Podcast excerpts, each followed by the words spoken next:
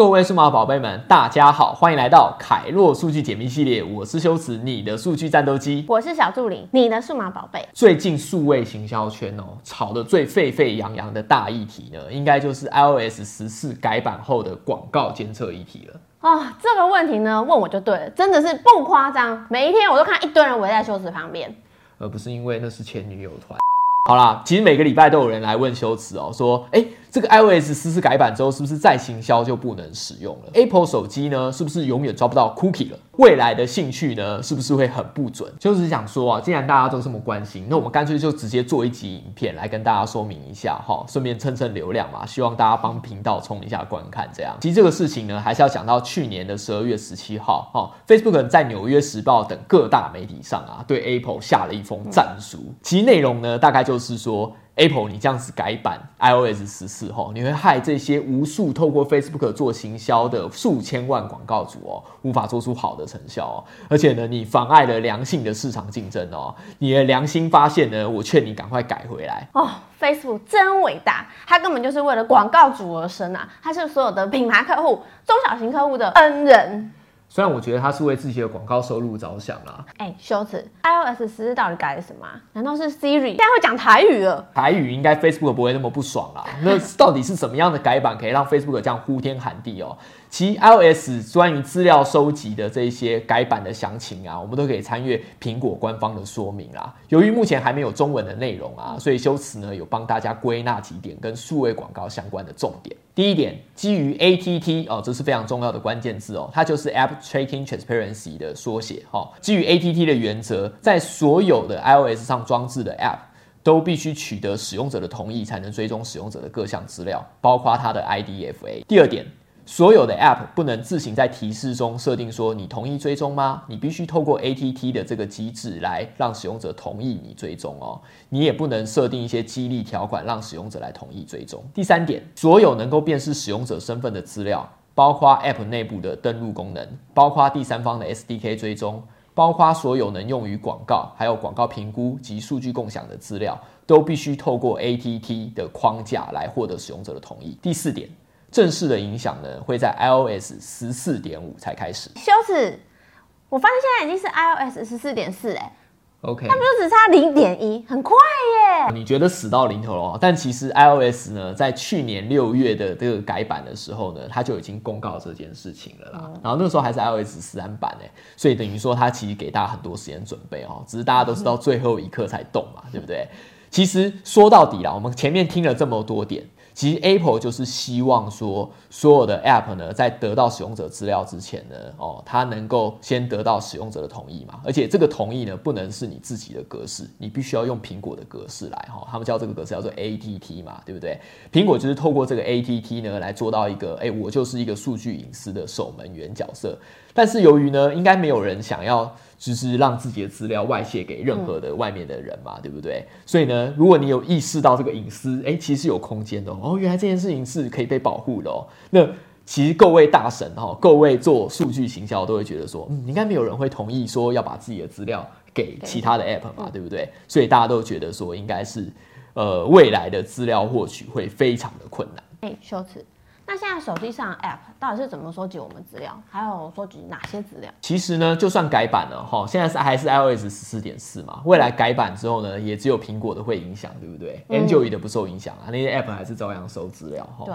其实很多人都会有这个疑问啊，就是说这个手机上面的 App 呢是怎么得到资料，而且得到哪些资料？关于这件事情哦，修辞还是拿 Facebook 资料来做这个案例哈。不知道大家还记不记得在？二零一八，也就是过去两年前的时候呢，Facebook 的主客博啊，曾经到美国的议会呢，就是接受咨询。那个时候刚好是 GDPR 闹得最厉害的时候嘛，所以这次咨询的主题呢，就是大家都很想知道说，Google、Facebook 这些科技大厂到底平常 A 走我们多少个字，对不对？好，好，主克伯呢被问到说，哎，Facebook 到底会收集哪些用户资料哦？主克伯就直接缓慢而且沉重的回答说，嗯，我几天后会告诉你。详细的状况哈，但是我重申一次，Facebook 绝对不会去贩售用户的个资哈。关于使用者资料的追踪啊，其实。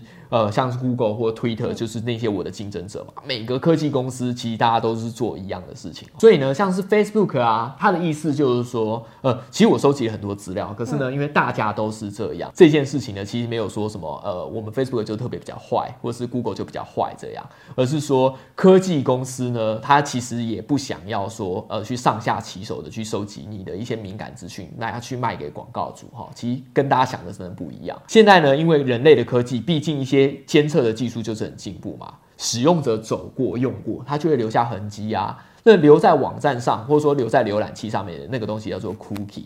那留在 App 里面的到底是什么呢？那个东西呢？如果在 iOS 哦，就会叫 IDFA；在 Android 的装置呢，就叫 AAID。这个东西呢，就是你的装置辨识码，你可以把它理解成就是你装置的身份证字号，对不对？因为手机这种东西，我不可能一天到晚都借别人使用嘛，对。所以呢，这个东西呢，基本上它就可以确定说，这个辨识码它就是同一个人。所以这个辨识码上面啊，这个 AAID 或这个 IDFA 上面收集到的所有资讯，都是这个人的使用行为。或是使用资讯，其实不管任何的使用者哦，他去使用什么样的装置哦，桌机啊，或是说使用行动装置上网，它最基础、最基础一定会留下的痕迹呢，就是说他当时使用什么样的通讯协定来上网哦，比如说他是用哪一个行动网络啊，是用台湾大哥大、中华还是远传这样，或者说你是使用 WiFi 吗？那 WiFi 的名称其实对方就是伺服器一定会抓得到。还有那个使用者的 IP 位置，对不对？好，不然网络警察他怎么抓人哦？因为那些诈骗集团车手，他常常说：“哎，手机用完我去网咖上网嘛，对不对？”可是警察还是可以在网咖外面抓他，对不对？最起码会抓到的资料呢，就是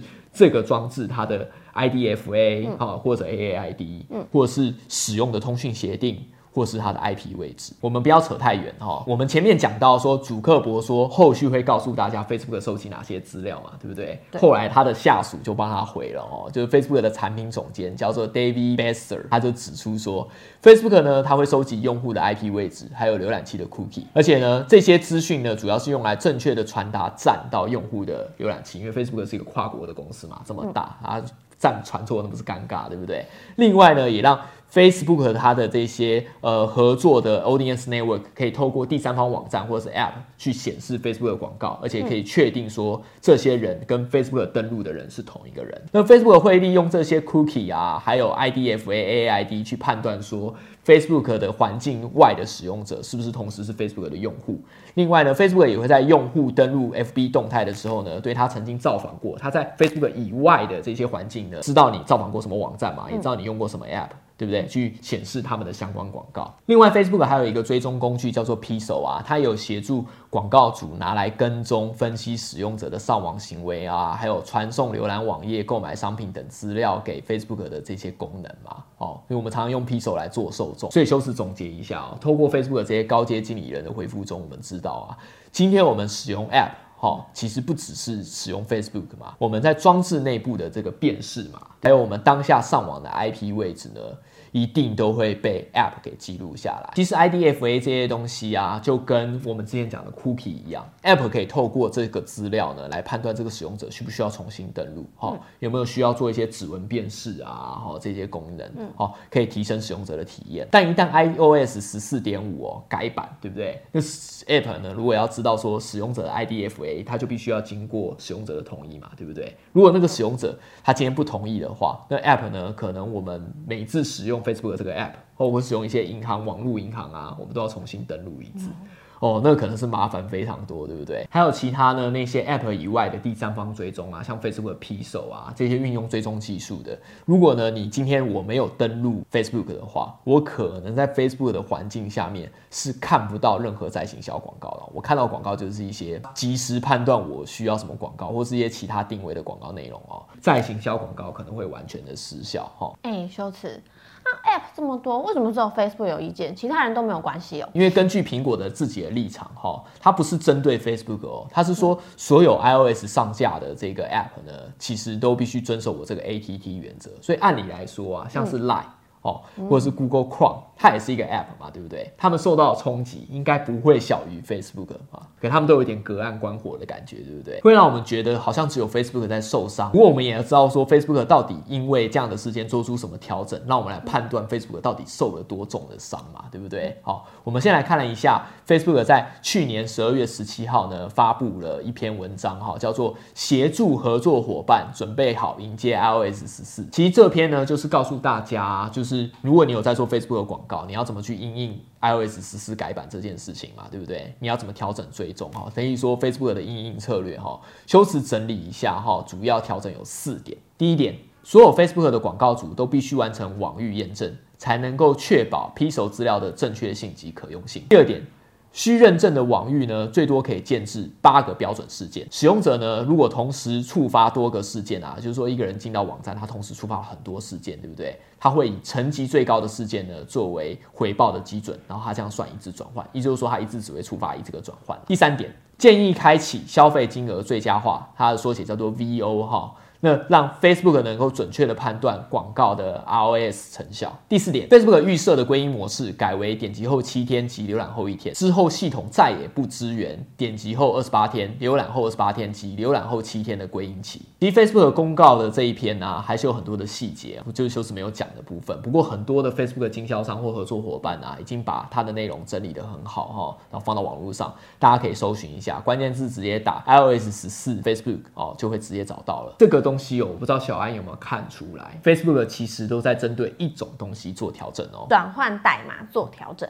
没错，Facebook 呢都在针对 P 手去做调整，对不对？你看它这四点哦，它又讲说要建立网址验证，又要建立八个标准事件，然后呢又要建立代码它的收集到的消费金额的资料，还有归因期限也改变了嘛？看了 Facebook 这些对于 iOS 十四点五改版的这些应应策略啊，它只改 P 手嘛，对不对？所以我们马上可以做一个判断。它对 Facebook 的内部社群成效那些互动有没有影响？其实没有什么影响哈。那我们来讲一下 p i s o 这个东西哦。p i s o 呢，其实对大家来说，它就是一种第三方 cookie，哦，可以让广告主呢可以埋在自己的网站上面啊，让使用者浏览网站的时候呢，我们可以去记录这个使用者的资料嘛，好，像什么资料呢？像我们刚刚讲的 IDFA cookie。或是它的 IP，在广告主这边呢，它的好处就是 p i s o 可以拿来做再行销，还有分析使用者的资料这样子。追根究底呢，哦 p i s o 这个工具呢，都是在网站上面运作的。讲白一点呢，就是说它不是在 Facebook 上面运作的一个工具。就是，可是我们不太会用 Facebook 去浏览网站啊，都会用什么 Google Chrome 或者是 Safari 去浏览。其实这些 P 手呢，它是寄生在哦，Facebook 的 P 手是寄生在浏览器里面运作，对不对？但是浏览器它本身也是 iOS 里面的一个 App 嘛，像我要用 Google Chrome，我必须去下载，去商店下载这个 App 才能使用嘛。对，它也受到说 iOS 十四改版的这个限制啊。使用者如果在改版后，那个 ATT 他选择说，哎，我不准这个浏览器追踪我，对不对？那这个浏览器呢，它也抓不到说这个使用者的这个 IDFA 啊，或者是它其他的一些 data。包括这个浏览器上面寄生的 P 手嘛，也抓不到。P 手呢，这个东西呢，原本就是 Facebook 用来追踪使用者在 Facebook 外部环境的时候的使用行为的一个工具。今天只要使用者身上呢，我今天身上有好多 Facebook P 手，我沾到了，我去过某个网站，好，我跟那个网站互动过。当我使用者啊，我是一个使用者嘛，对不对？我重新登录 Facebook 的时候呢，Facebook 就会去看说，哎。你这个人的 IDFA 跟我的这个 Facebook 上面使用的这个使用者是不是同一个 IDFA？嗯，对不对？这第一个，好，我就马上连接起来嘛。第二，我看你用过的 P 手，你身上粘的那些 P 手，我就可以知道，哎，你站外你逛过什么网站，所以你对什么东西有兴趣，那我就可以去显示你相关的广告给你。所以今天呢，一旦 P 手收不到新的资料，会造成什么？Facebook 呢？今天如果这个使用者离开了 Facebook，对 Facebook 这个就是一片黑暗。他完全看不到这个费我使用者去外面干了什么，我只能靠我自己的社群资料。去判断使用者的兴趣，好，比如说他刚刚对哪个贴文说赞啊，对不对？我只能透过这个去看所有在站外的资料，全部都抓不到了。哦，那这样了解 Facebook 为什么是这么不开心呢？因为他就是常会用第三方 cookie 去搜寻一些资料啊，等于说用第三方 cookie 去掌握使用者的这些行为，对不对？好，我们知道说，即使是世界最大的社群平台，对不对？它其实它还是蛮靠第三方 cookie 的追踪技术哦，这是它的罩门哈。iOS 一旦禁止它使用，那它就接收不到外面的资料了，对不对？那他就少赚了好多钱。所以从以上啊，我们这些讲的这些东西，也不难明白为什么赖啊不痛不痒哦。虽然从世界的格局来看，Line 真的不算是一个非常大的媒体，但是 Line 呢，它本身它就是通讯软体嘛。哦，你要使用 Line 呢，你必须要有什么行动电话，对不对？你要如果在座机上用的话，你还有一个 email 嘛，对不对？就是讲白一点，就是你要注册嘛，哦，你才能申请。那 Line 呢会给你一组申请之后，它会给你一组 Line ID 嘛？哦，讲白一点，这个 Line ID 呢，它就是用来辨识你的一个账号。那使用者的资料都存在什么 Line ID 里面？如果我今天换手机，好，或者是我换装置、换电脑，我要存之前的通讯的记录，我用 Line 通讯的记录，我就变得说我要先登录那个 Line ID 嘛，他会确认说我换了装置，所以我的资料都存在 Line ID 里面。嗯，所以他需不需要用我的 IDFA 来辨识我？他根本不需要嘛。所以这件事情对赖而言，它根本不痛不痒。另外我们来讲哦，赖的广告业务啊，你要在哪里才能看到赖的广告？赖里面都在赖的里面嘛，对不对？它不像 Facebook 有这么多的合作伙伴，哦，有这么多的我们说 Facebook Audience Network，哦，这些 App 呢，去跟 Facebook 有一个联盟的关系。你基本上呢，你一定要在赖的环境里面，你才会看到它的广告。所以它的广告技术呢，光靠它的赖 ID 的辨识呢。它就等于不愁吃穿啦，对不对？就是说，我就靠这个显示就好。所以，我这个 iOS 的这个十四的改版 IDFA 对他来讲哦，根本没有什么影响。哎，羞耻。那 Google 呢？Google 作为广告市场的龙头哈，行销科技的龙头，它简直是壮士断腕。我跟你讲。因为 Google Chrome 呢，在去年他就直接宣布说，我会在最近两年，我会怎么样？我会放弃第三方 cookie。哦，它跟那个 Apple 完全不一样。Apple 是说，嗯，好吧，我就让那个一些 App 呢有一个退路哈，反正你只要让使用者能够透过我的框架同意说，让你愿意收集资料。嗯，OK，那我就把资料给你了。Google 它是直接放弃。Google 基本上呢，它是更有种，对不对？哈，Google 呢就觉得说，嗯。我这个 iOS 十四的改版，我在联播网都已经一统天下啦，对不对？所有联播网所有的广告版位基本上都是透过我 Google 去 serving，我已经基本上市占已经高达百分之九十了哈。你怎么投广告？不管你是不是用再行销，你还是用兴趣，你用内文比对，你怎么投，钱都是掉到谁的身上？都是掉到 Google 的身上。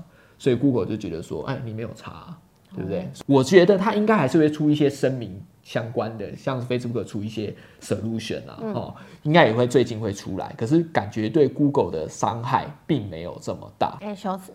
那 Google 的转换不好怎么办？哦，你说 Google 这些呃兴趣比对，因为没有代码嘛，它也捞不到使用者的资料，所以造成转换不好。你可以做关键字啊，因为搜寻也是它的嘛，对不对？嗯。